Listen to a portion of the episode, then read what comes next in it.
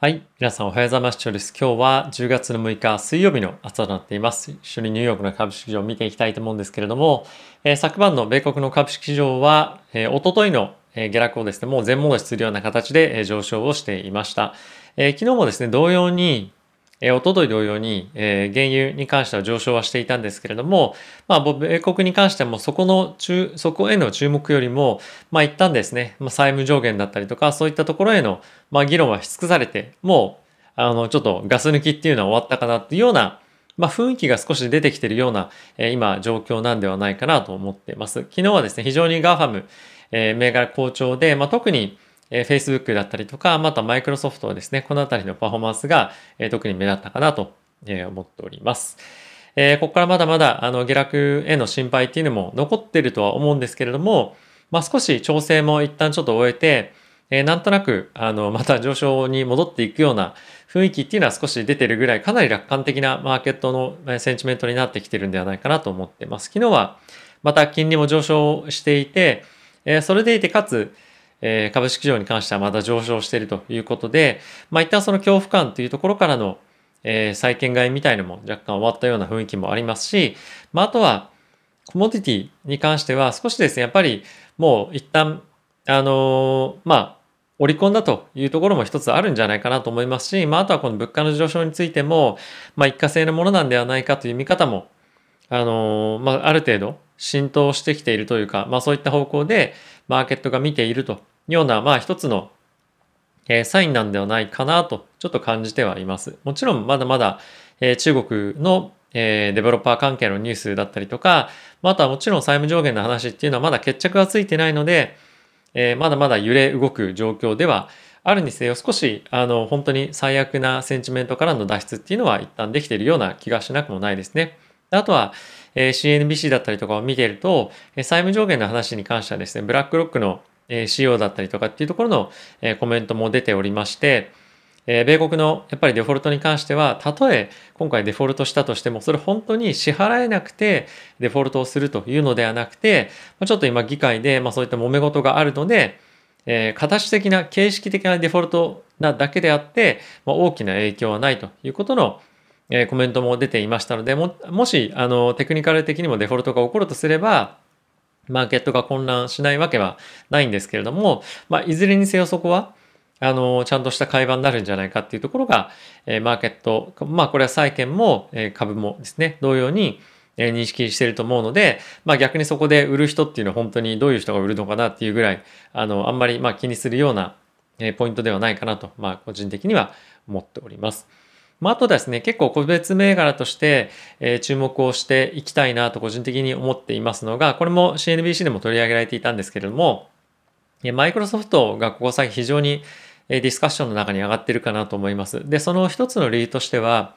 結構他のですね、まあ、アップルだとか、まあ、いろんな企業が、まあ、半導体の不足に対して、まあ、非常に厳しい状況ですね、と。で、え Facebook に関しても、まあ、プライバシーの問題だったりとか、まあ、あとは、あの、ま、倫理的な問題とかっていうところでいろいろとここ最近非常に騒がれているんですが、マイクロソフトに関してはですね、半導体を使うビジネスっていうのはしていないんですよね。で、かつ彼らに関しては、ま、非常に財務体質も良くて、え業績も非常に好調だということで、今ここ最近非常にたくさんのテック関連の企業が直面をしている危機に対して、えまああまり関係がないと。あの、半導体も全く使わないビジネスですので、まあ、関係ないということで、こういった大きく下落する局面だったりに関しても非常に底堅く推移をしているのと、あとはやっぱりあの、こういった少しマーケットが悲観的になって全体的に下がってきている時に関しては、交換して買われやすい銘柄になっていると思いますので、ものすごく急激な上昇を求められるかというとそういうわけでもない銘柄かとは思うんですが、まあ安定感というところから、まあ非常に今資金が入りやすい銘柄になっていくんではないかなとえ思っています。まあこれはですね、あの常日頃からだと思うんですが、やっぱり今後も、えー、テーパリングとかっていうのが進んでいくと、やっぱり資金がどんどんどんどん、まあ銀行にというか中央銀行の方に、まあ、吸収されていく。いわゆるそのリクイディティが、えー、どんどんどんどん貴重なものになっていくというような状況になると、やはりハイクオリティなアセット、まあそれもしくは、あの、非常に成長性があるアセットが、まあ安定してる、安定して成長がしていくアセットみたいな感じの、いわゆるハイクオリティな資産だったり、えー、銘柄に対して資金が入っていくと思うので、まあそうするとなおさらですね、マイクロソフトみたいな、まあ非常にビジネスとしても安定しているし、えー、市場の環境に影響を受けづらい銘柄にやっぱりお金が入りやすいというような状況になるので、今後もですね、テーパリングを進んでいくにつれて、このマイクロソフトの成長性の強さ、安定感っていうのは、えさらにですね、目立ってくるんではないかなと思うので、今後も継続的に注目をしていきたい、かつ積み増しをしていきたい銘柄かなと思っております。はい。まあ、他のところの銘柄に関しては、昨日エネルギーの価格も上昇しているというのもあって、まあ、原油関連に関しては引き続き上昇をしていますね。まあ、昨日はほぼ全面高というところで、マーケット非常に、まあ、みんながハッピーな一日だったんではないかなと思っております。はい。ここからですね、皆さんと一緒に指数一旦見ていきたいと思うんですが、ダウがですね、プラスの0.92%、ナスダックが、すみません、S&P が1.08%のプラス、ナスダックがプラスの1.25%、ラッセル2000がプラスの0.49%というような推移でした。はい。米国の10年債の金利なんですけれども、約5ベース上昇して1.53というところまで上昇をしていました。はい。ですね。やっぱりなんとなく、あの、マーケット安心感、やっぱりこの金利だったりとか、あとは為替の動き見てもちょっと出てきてるかなとは思うので、え少し、まあ一旦ちょっとポジションを落としてる人に関しては、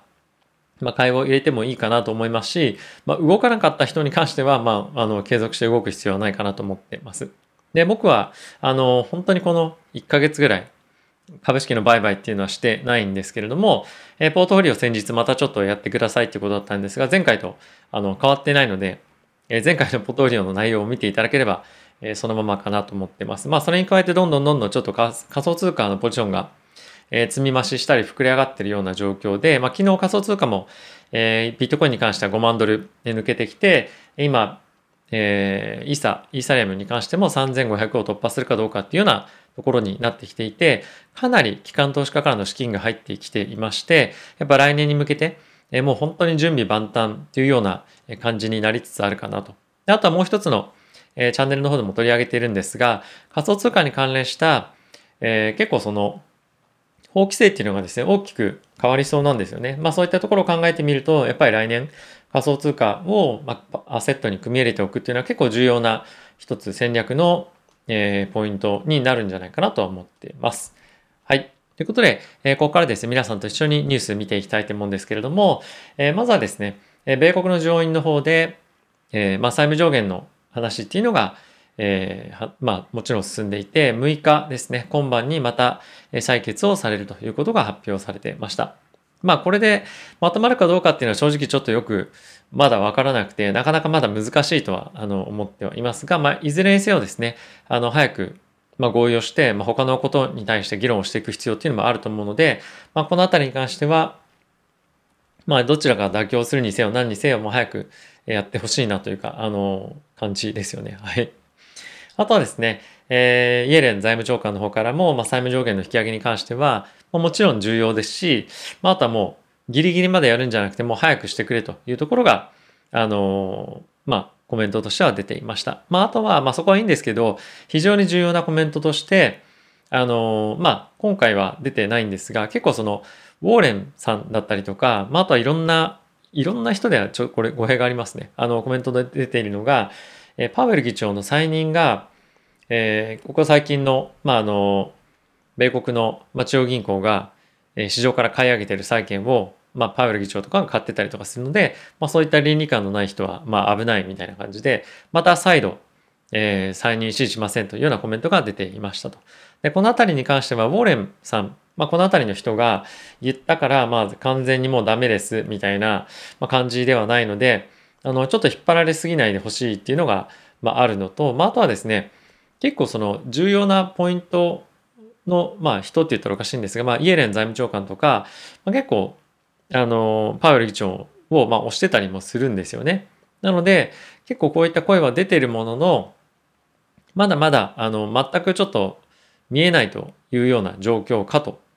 思います。まあもちろんこれ、あの10月、11月の、まあ、初旬ぐらいのタイミングで決まるというふうに言われてはいるんですが、あまりマーケットとして、あの、ものすごくこれを不安に思ってるような感じっていうのは、ちょっと一時期よりもえー、落ち着いてきてるかなというのは、まあ、ありますと。で、まあ、それは、まあ、理由としては、もう大体ですね、えー、来年に向けての、えー、テーパリングからの利上げへの、まあ、この道筋っていうのがなんとなく見えてきてるということもあって、えー、このあたりの不安感っていうのは、まあ、例えばパウエル議長が再任しなくてもですね、短期的にはちょっとあの難しい局面来るかもしれませんが、えー、たここ1年ぐらいの道筋っていうのはなんとなく見えてるということからも、まあ、そういった恐怖感っていうのは少し落ち着いてきてるんではないかなと思っております。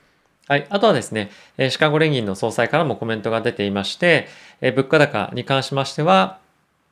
供給阻害、まあ、これはパイプラインの逼迫ですね。これが理由で、なってるので、まあそんな心配いらないですよというコメントが再度出ていました。で、同様のコメントがですね、ヨーロッパの方でも出ていて、やはりあの英国の財務省の方からも、えー、この金利上昇というかあの物価上昇ですねに関しては、まあ、一過性のものであるということで、えー、まあ短期的にあの今後改善していくと思うので、え、心配しないでくださいということで、え、改めてこういった発言が出ていました。えっ、とまあそうではないような状況になった時の準備っていうのができてないという意味では、え、怖いなと思いながらも、やっぱりこの原油高とかっていうところに関してはもう供給してよっていう、まあそういう感じなんですよね。まあ供給すれば問題ないような状況でも、まああると思いますし、まあイギリスの一部の方ではトラック運転手が足りないとかっていう問題はもちろん、まああるにせよ、あの一番のあの原因はそこではないと思いますし、まあ、あとはですね、今後やっぱりあの重要なのはコロナの状況がやっぱり改善するっていうところも一つ重要だと思うので、まあ、引き続きですね、メルクが現在開発している薬剤、そのあたりが承認されるというところで一つマーケット大きくもう一旦あの底上げされるような感じが来る可能性も十分あるかなと思ってるので、まあ、今あんまりあのマーケットでガチャガチャやるというよりも、まあ、本当に自分が信じている銘柄を、まあ、ひたすら今の状況では握り続けかつもし下がるのであればあの買いたい銘柄ちゃんと選んでおくっていうのが今の準備期間にすべきことかなと僕は思ってます。はい。まあ人によっていろいろと意見はあると思うんですが、まあ、僕はそのような戦略を、戦略というか、まああの、ことをしていこうかなと思っております。はい。えー、次なんですけれども、え、IMF の方から2021年の世界の経済成長率に関して6%を下回りますよということで、え、下方修正の、えま、予測ですね、が出ておりました。まあこれに関しては、あの、すでに各、え、まあ、証券会社とかっていうところが織り込んでるので、あまりインパクトはないかなとは思うんですが、まあ、引き続きですね、あの、こういった機関からもワクチンの格差みたいなことが結構コメントとして出ており、出ていて、で、これが最終的に、まあ、結構アメリカだったりとか先進国への経済へのインパクトとして、えじわっと効いてくるんではないかなとえ思いますので、まあ、このあたりは、ま注目はしていきたいとは思うんですが、まずは、あの、自国、米国内の景気だったりとか雇用、このあたりの方が重要だと思いますので、まずはですね、あの、経済指標という観点では、今週の金曜日の雇用統計、しっかりと、まあ、いい数字というか、悪くない数字が出ればいいなというような、えー、状況かなと思っております。はい。あとはですね、今、Facebook が非常に、まあ、内部告発がですね、あのいろいろと叫ばれていて注目されてますけれども、まあ、結構ですね、あの、大きなスキャンダルになりそうかなと思ったんですが、まあ、思ったよりもそうならないんじゃない、まあ、株価を見てるとですね、あのそうならないのかなっていう状況もちょっと見て取れるかなと思ってます。あの、実際に Facebook として、まあ、にいろいろと問題は認識しながらも、今回 Instagram Kids やめていたりとか、あとは自分たちで社内の調査をして、えー、まあ悪い結果が出るというのは、じゃあそのビジネス全面的にやめますかと。例えばそのインスタグラムが10代の女の子に対して、まあ、その精神的に負荷をかかるような問題がありますというふうに出たからといって、じゃあ問題全部やめますかというと、そういうわけじゃないと思うんですよね。まあ、それって非常にやっぱりビジネスのインフラとしても非常にまあ重要だとあのいう側面もありますし、まあ、今のこのなかなかコロナ禍の中、えー、コミュニケーションツールとしても WhatsApp だったりとか、まあ、他にもいろいろと Facebook が持ってるので、まあ、そういったビジネスを全部やめるかっていうとそういうわけでもないと思うので、まあ、このあたりに関しては、ま、もう少しその悪い方向性の意見だけ聞くというよりも、まあ、もう少し慎重な議論っていうのが今後行われていくんではないかなと思いますし、まあ、よりアルゴリズムの改善というところで Facebook は取り組んでいくんではないかなと思うので、まあ、そんなにあの株価がだだ下がりするような感じでは昨日の反応を見るとないかなと。あとやっぱり彼らとしては今注力しているのはメタバースの、えー、側面ビジネスなので、まあ、そのあたりが今市場が注目しているところではあるので、まあ、今回の件はあの一見落着ではないにせよ、まあ、継続的に、え、注目されているポイントではあるとは思うので、えー、まあ、今後の議論ちょっと見守りながらあのいきたいとは思いますがそんなに影響なさそうかなというのがちょっと印象としてはあります。はい、次はですね、えー、アメリカのジェネラルモーター GM ですねが、え、電池の開発センターっていうのを新設しますよということが、え発表されていました。これは EV のコストの削減というところを目指して工場の開発というか、まあ、そういったところをやっていくということなんですけれども、まあ、このあたりはですね350億ドルの投資をしますよということをまあすでに開発あの発表しているので、まあ、それの一環としてあの今回まあ内容が、まあ、詳細が発表されたというようなことですね。でまあこれに関してはあのもちろんほとんど他の、えー、自動車会社に関してもやってますし、まあ、実際今回、え、GM がですねあの EV いろいろ出している中で結構そのバッテリーが、えー、まあ、火事になったりとかでしたっけ？なんかそのヒートアップしすぎたりとかいろいろ問題がやっぱりあるというところを考えるとまだまだやっぱりテスラとかとやっぱり差がなかなか縮められないのかなと思うので、まあ、この辺りに関しては、まあ、結構やっぱりキャッチアップというのは追いつくって意味なんですがキャッチアップするには時間がかかるなという印象がありますので、えー、しばらくの間やっぱりまだまだテスラの一強というかテスラのま好調のパフォーマンスというのは継続していくんではないかなと思っております。まあ、短期という意味では結構 GM だったりフォードも追い上げてきてはいるんですけれども、やはり、え、EV ビジネスだけではないよという観点からすると、えテスラに関しては、まあ、期待感は高いかなと思いますので、今後も、ビジネス見ていきたいと思います。はい。ということで、皆さんいかがでしたでしょうか、えー、パフォーマンス、ここ最近、え上下していて、ちょっと心配な日もあったりとかするかと思うんですが、え少しずつですね、え、暗闇の中から抜けてってる感じっていうのはあるかと思いますし、不確定要素っていうのも少しずつ、え、まあ、あの、まとまりつつあるんじゃないかなと思っております。あの、あんまりいろいろニュース出てきてますけれども、これちょっとツイッターでもあのつぶやいたんですが、まあ、今出てるいろんなニュースがですね、本当にマーケットを見ていく中で重要なのかどうなのか、まあ、それがノイズなのかどうなのかっていうところも含めてですね、考えていくポイントかと思うので、長期的にトレンドが、まあ、例えば米国の成長トレンドっていう観点からすると変わらないのであれば、まあ、一過性のノイズであると判断できると思いますので特に今回の債務上限の関しては、まあ、そうだと思うんですよね。なのでもうそういった時は、まあ、あえて、まあ、下落はしているけれども、まあ、動かず、まあ、その下落をですね完璧なタイミングで入れるなら別なんですけれどもまあそういった人ばかりではないと思いますし99%の人はそういうことできないと思うので、えそういった動きに対してはついていかず、まあ自分が次何を下落したタイミングで買うかとか、え別のことを調べるとか、まあ自分の人生を楽しむなり、あの、まあそういった動きにはついていかないっていうのが、まあ僕はいいかなと思うので、まあそういった視点も持ちながら、え市場に対して挑んでいければなと思っております。はい。ということで、皆さん動画ご視聴ありがとうございました。えまた次回の動画でお会いしたいんですが、ちょっとずつですね、こちらの方の動画でも、画面シェアをしながら、え今後やっていけたらなということをえ検討しております。というのもちょっと今このスタイルに慣れすぎていて、あの、準備とかも含めてですね、結構これ用にずっとカスタマイズしてきたので、なかなかちょっと崩したくないなというのもあるんですが、まあ、皆さんと画面を見ながら話すというの方が、まあ、分かりやすいという意見もあるっていうのはま非常に理解できてますので、まあ、ちょっと時間的観点とか、まあ、そういったところも含めて、本当にすぐにあの開始できるかっていうのはお約束できないんですけれども、まあ、そういったのをできるように努力してちょっと準備していきたいと思いますので、もう少しちょっとお時間いただければと思っております。ということで、また次回の動画でお会いしましょう。さよなら。